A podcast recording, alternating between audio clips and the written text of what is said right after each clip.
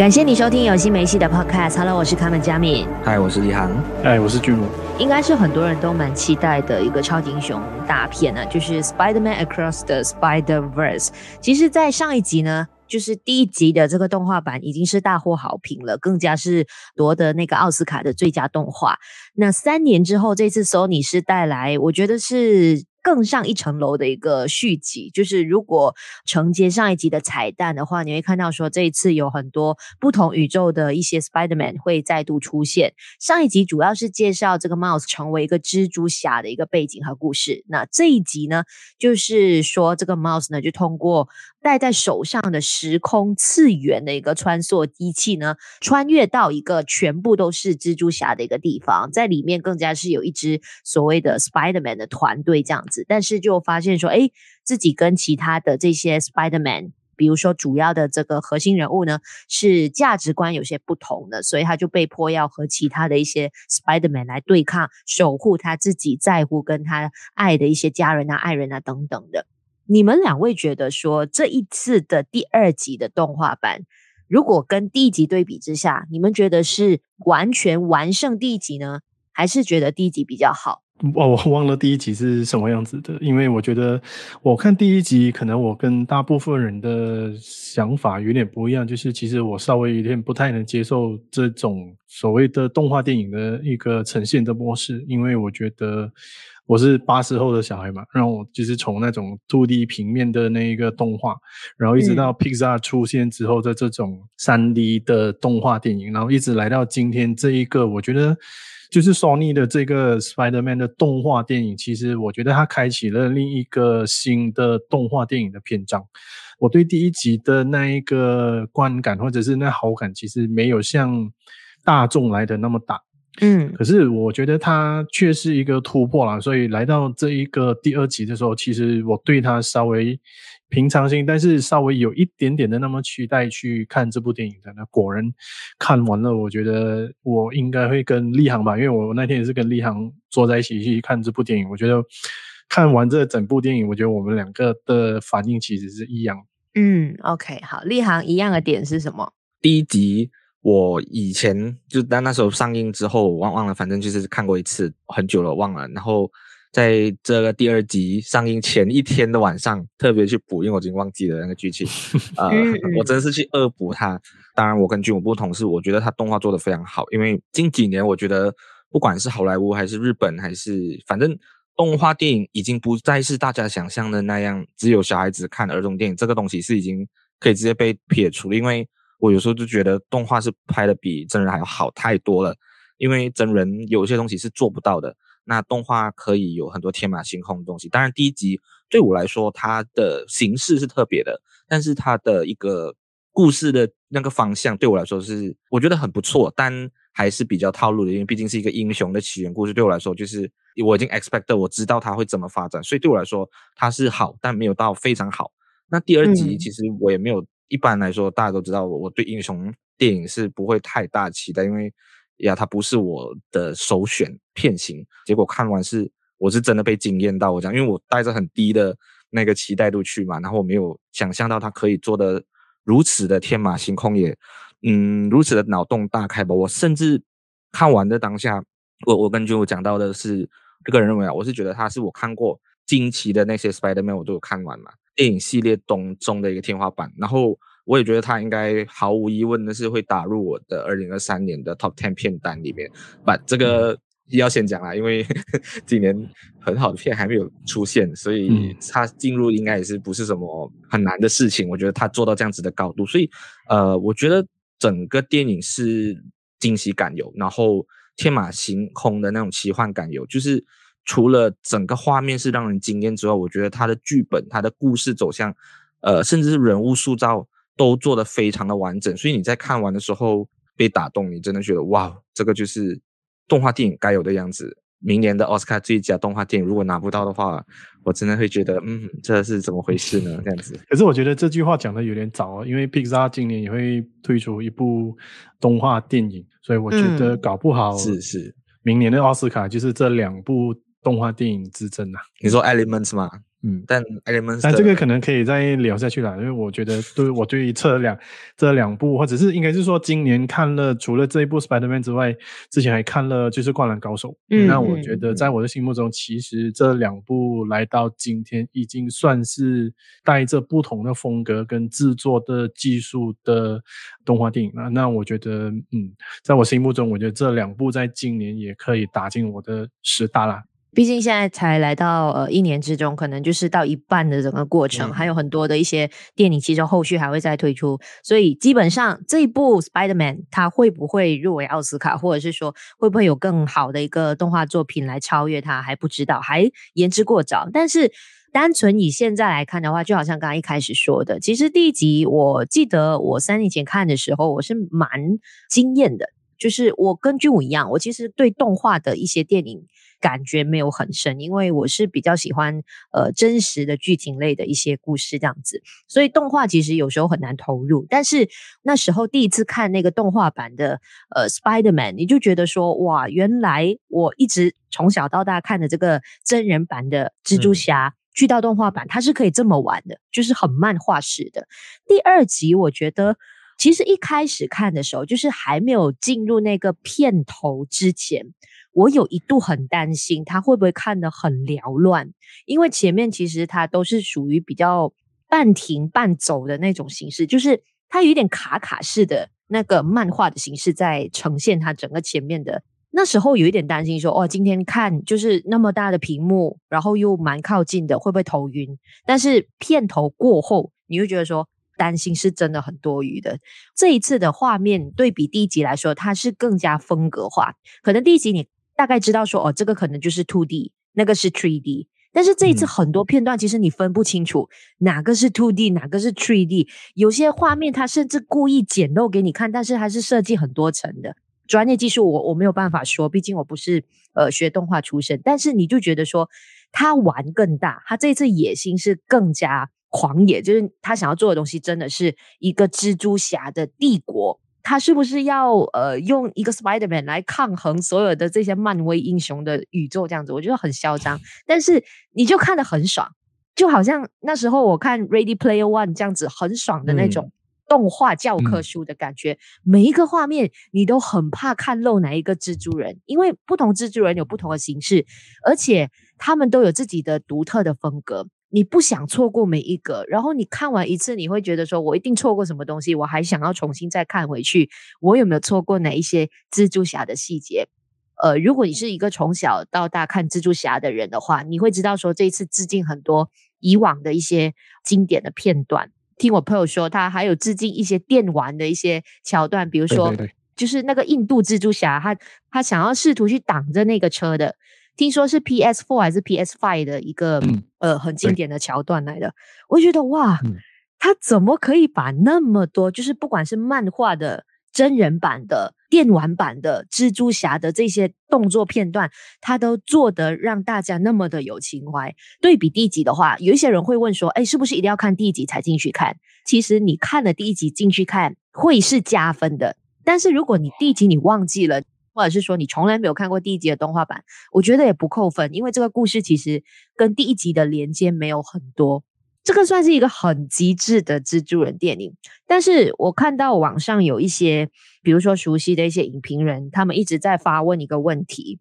基本上这一部算是零负评的一个超级英雄的动画版电影了，但还是有人会担心。这些动画的元素会不会过于多的关系而有审美疲劳？两位觉得会有这样的感觉吗？嗯，对我来说不会，因为已经来到这个时代了，大家多元宇宙也看了非常多漫漫威的电影，然后 Everything Everywhere 也是在玩这种类型的。乱是可能你看不懂，或者是他要你再看多一次，我觉得都是很好的一个尝试，因为以前比较少这样子的形式嘛，所以我觉得他这样子。切割的一些分镜和美术是值得让我们学习，因为像嘉明刚刚讲的，我也不是读动画出身，但我真的有在呃做一点点小小的研究。我特别是它的画面，因为你看到它从一开始就是呃女那个 Gwen 女生的蜘蛛侠出来的时候是整个冷色调的，它的那个整个你你说有点慢慢。有点 lag lag 那种感觉，这样子嘛，就有那种水水水彩那种感觉。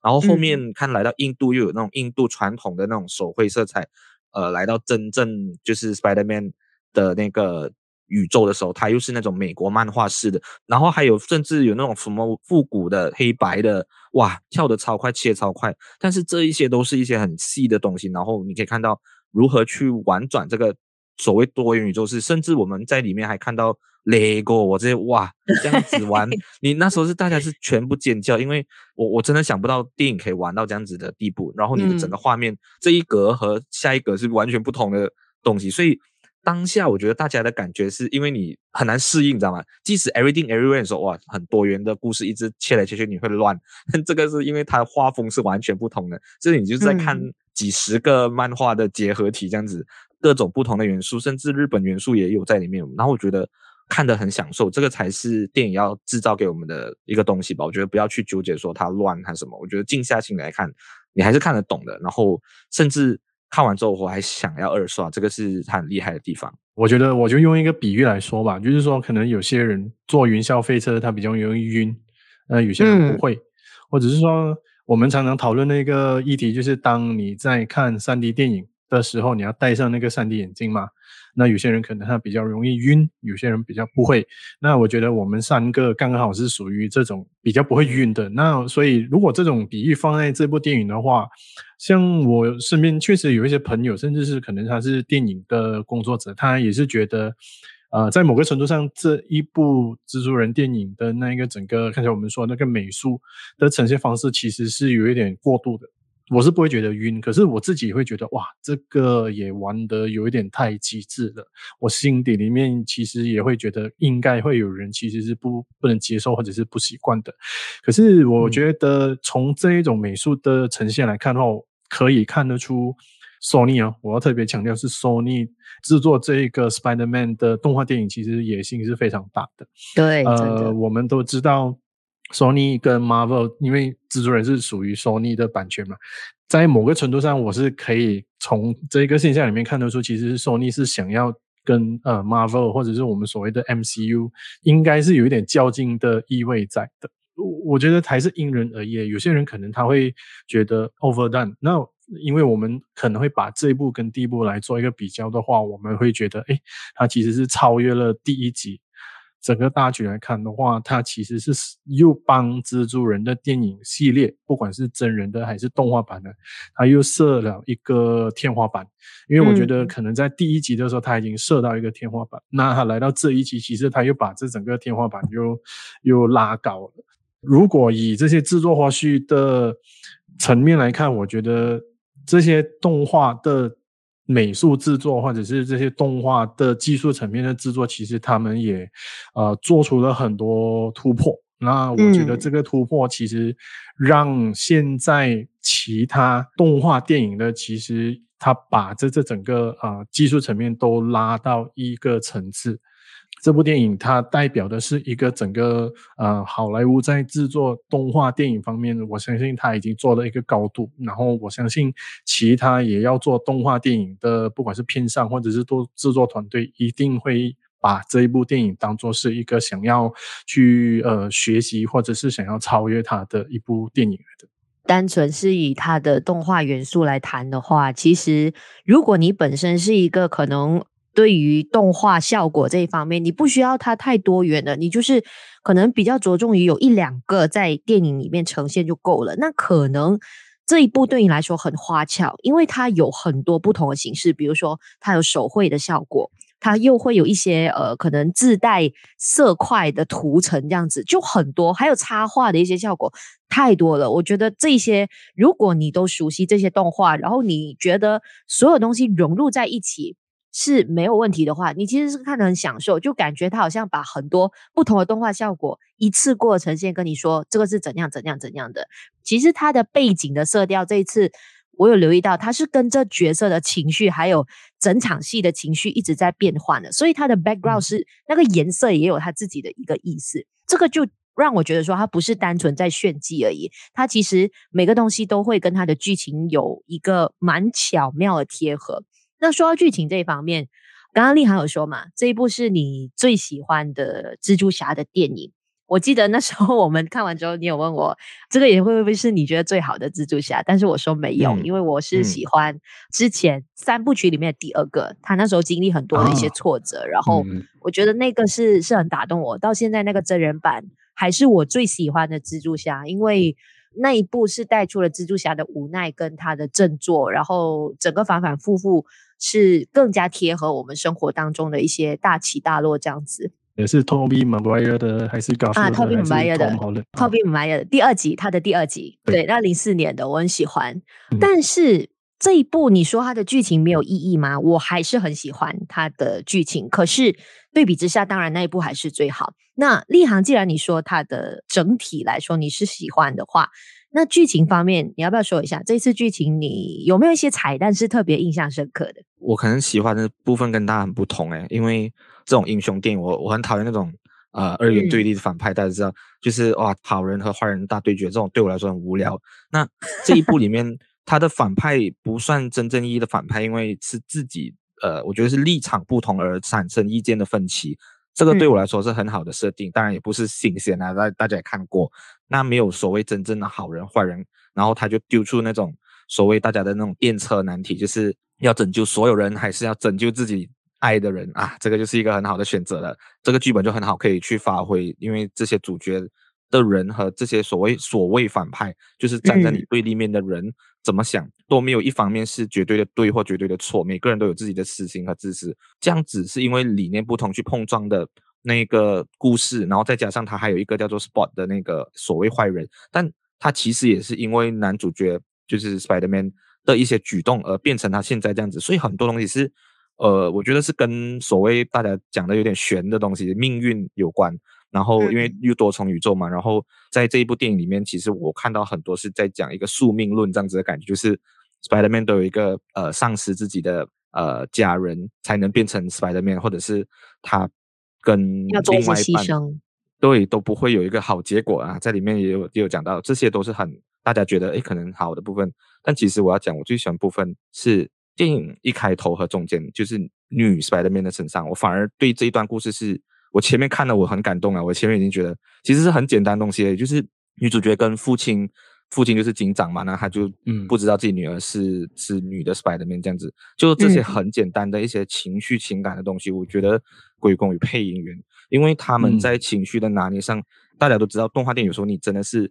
纯粹，虽然他画的美。但你看不到人脸部表情的那些动作，所以真的是主音是要靠那个配音去推展那个故事和推展整个情绪的。饰演 Gwen 配音的 Gwen Gwen 的这个女主角叫做 Hailee Steinfeld，她其实就是演《好爱》的女主角，在 MCU 里面有出现过，大家应该看过她的脸。在文戏的情感上面是非常的细腻，她中后段有跟父亲有坦白，那那边有一些哭腔的东西，我觉得那边对我来说，我 touch 到我我听声音段我。他的画面也没有多么的煽情，但我觉得是感动的，整个情绪都直接立上来，所以我反而是喜欢这种看起来不是 Spider-Man 整个电影的主轴，而且也不是第一主角，但这些旁边或者是我觉得有给女性角色更多发挥的空间是好的，因为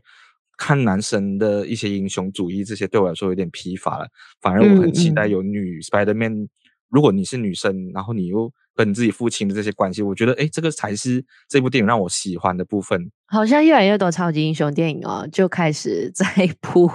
女性的超级英雄的角色了，包括接下来我们下个星期会聊的《Flash》，我我不知道预告片有没有，但是它会有一个女性啊，对对对、嗯、啊，应该是预告片有了，有就是女的呃，Superman，Superman，Superman 对，也会出现在那边，好像大家都在铺这个东西，我觉得是好的，就是。更多人知道说，所以说英雄是只有男性角色来扮演这样子。电影的剧情其实很简单，他就是在说这个可能本来就不是蜘蛛人，但是就是无心插柳让他成为这个蜘蛛人的角色的一个小男孩，然后他还是一个由黑人来扮的一个角色，违背所有这些蜘蛛人前辈给他的一些劝告，或者是说他们走过的路，他就是想要逆转这个方式。不一样的成长定义，我相信很多年轻人现在可能都有自己自主风格的，或者是自主的想法的话，他们会更 buy 这一套。所以其实还是有跟呃现代的一些年轻人的想法是有并进的。但是我觉得这一次剧情里面我一直在想的一个东西，也是我过后去看很多的资料才发现说，其实那个意义是更大。你可能看电影的时候你没有发现，就是那个四十二号的数字，为什么不是其他号码的宇宙？其实四十二这个数字，第一次看是在动画版的时候，那个 Mouse 他赢得那个学校的奖学金，他的彩票号码就是四十二。然后第二次就是这一次，这个变异蜘蛛背上的数字就是四十二。那四十二到底是什么意思呢？其实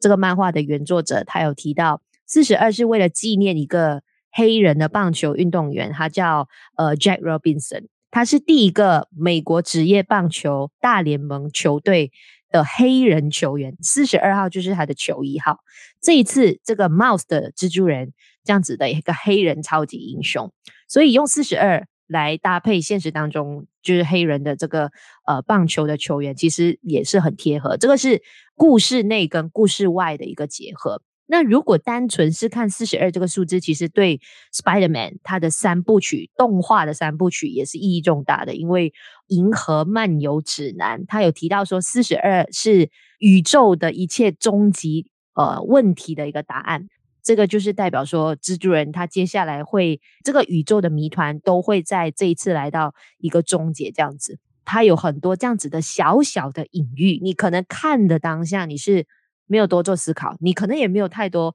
触动你的情绪，但是后来你会去思考说，诶，为什么这个桥段还要放这个东西？为什么是这个数字？为什么是这个符号？为什么是这样子类型风格的蜘蛛侠出现？很多东西有不同的层面的意思，这个就。打破了很多人对于多元宇宙的一个迷思，因为现在每一部超级英雄都在说多元宇宙，大家都觉得说哦，这个 format 是 work 的，只要把一些情怀人物，就是好像之前 Spider-Man 就是把三个不同的真人版的 Spider-Man 放在同一个画面，大家就觉得说哇，我们的情怀回来的，那每一个都以情怀为主来打造所谓的多元宇宙，但是这种穿越式的东西，很多剧情是很不 make sense 的。这个就把多元宇宙玩得很好，我觉得这个就是把疯狂的多元宇宙，呃，融入了有意义的故事，而不是单纯为了穿越而穿越，为了搞情怀而搞情怀而已。刚才立航已经提过，就是那个父女情这一方面，我觉得他做得非常好。像 Moss Morales 的这一个家庭的元素，我觉得他也是做得非常强的。比较喜欢的另外一种，就是他在呈现蜘蛛人的一个生活方式，或者是他们在呃面对这个世界，或者是在看这个世界的视角是到底是长什么样子的。比如说，我很喜欢有一幕，就是呃那个 Gwen 从另外一个多重宇宙来到 Mouse Morales 这个地方的时候，然后还来见他，然后两个人就是在一个就是一个大厦下面，然后他们是倒转。啊，然后在一边聊天的，嗯嗯，我我觉得这一幕是超爱的场，对对，我很喜欢这场。然后我觉得在某个程度上是显示了，当你是一个蜘蛛人的话，那你的生活其实是会跟普通人有什么不一样的地方。他把这一个元素就做得非常的出神入化，他会觉得，诶，这个就是呃，这是蜘蛛人的日常啊，随便倒转在倒立在某个地方，然后也不会觉得。头目晕眩的感觉，所以这个当然英雄电影的这种超乎普通人或者是超乎人类的这种能力也好，或者是呃动作都好，我觉得我们都已经看多了。可是我觉得在抓呃蜘蛛人，尤其是有蜘蛛人的系列里面，他在抓蜘蛛人比较生活化的这一方面的时候，我觉得这部电影是做做得非常好的。那比起真人版更好吗？当然更好，因为我觉得真人版可能它比较显示比较多的是，就是他们在呃。飞跃一个地方，飞跃到另外一个地方的时候，我觉得这个就是每一部蜘蛛电影都在做的。可是我觉得他在显示这一个蜘蛛人的另外一种更加运用他这一些技能，或者是已经变成了他的本能的东西来呈现在我们这些普通人的眼前的时候，我觉得这部电影反而他以这种比较小的细节，它吸引到我的这个目光。那除了这个之外，我觉得。开始是越来越喜欢 Miles Morales 的这一个制作人版本的。我相信以前我们都是看惯了，就是 Peter Parker 的这一个制作人版本。那来到今天，其实我最先接触 Miles Morales 的这一种蜘蛛系列其实是透过电玩，就是啊、呃、，PS 其实也出了一部 Miles Morales 的制作人的电玩。呃，嗯、这部电影其实嗯、呃、呈现了很多比较当代的主流艺术或者是文化，尤其是因为 Miles Morales 是属于。黑人嘛，所以当黑人的文化，一个黑人，对，近期或者是这几年来，其实黑人的文化其实慢慢都变成主流，而且在某个程度上，嗯、他们的这些不管是艺术或者是音乐等等，其实都已经慢慢超越了以前的那一种呃，可能我们觉得比较白人的这些啊、呃、文化或者是艺术，所以看 Miles Morales，他给我的是一种比较。当代的一种享受，就是你会听到，呃，尤其是他们音乐，就是呃，hip hop 啊这些，然后这一个系列的蜘蛛人电影根本就是使用了黑人常常在呈现的那一些呃黑人街头艺术，就是很多 graffiti 的，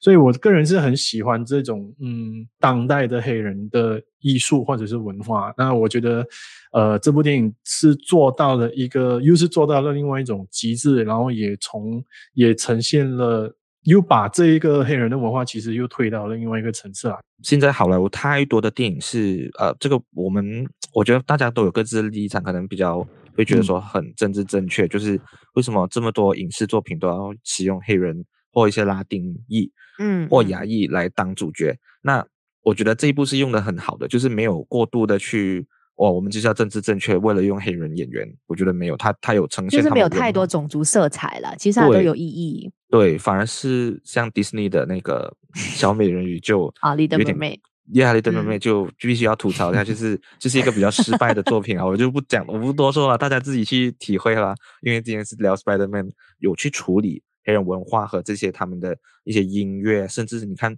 连壁画这些东西都其实都是他们的一些文化，是一些街头的那种元素。尤其是 Molares 在第一集的时候，我记得他有很多跟很多人打招呼，那些那些就是很黑人的一个一个方式。诶，我我蛮喜欢这几段的。嗯，那音乐方面呢？你们要不要说一下这次？呃，因为其实在，在呃超级英雄片，音乐其实也占很重要的一个分数，在打斗场面，或者是说在动画的切换场面。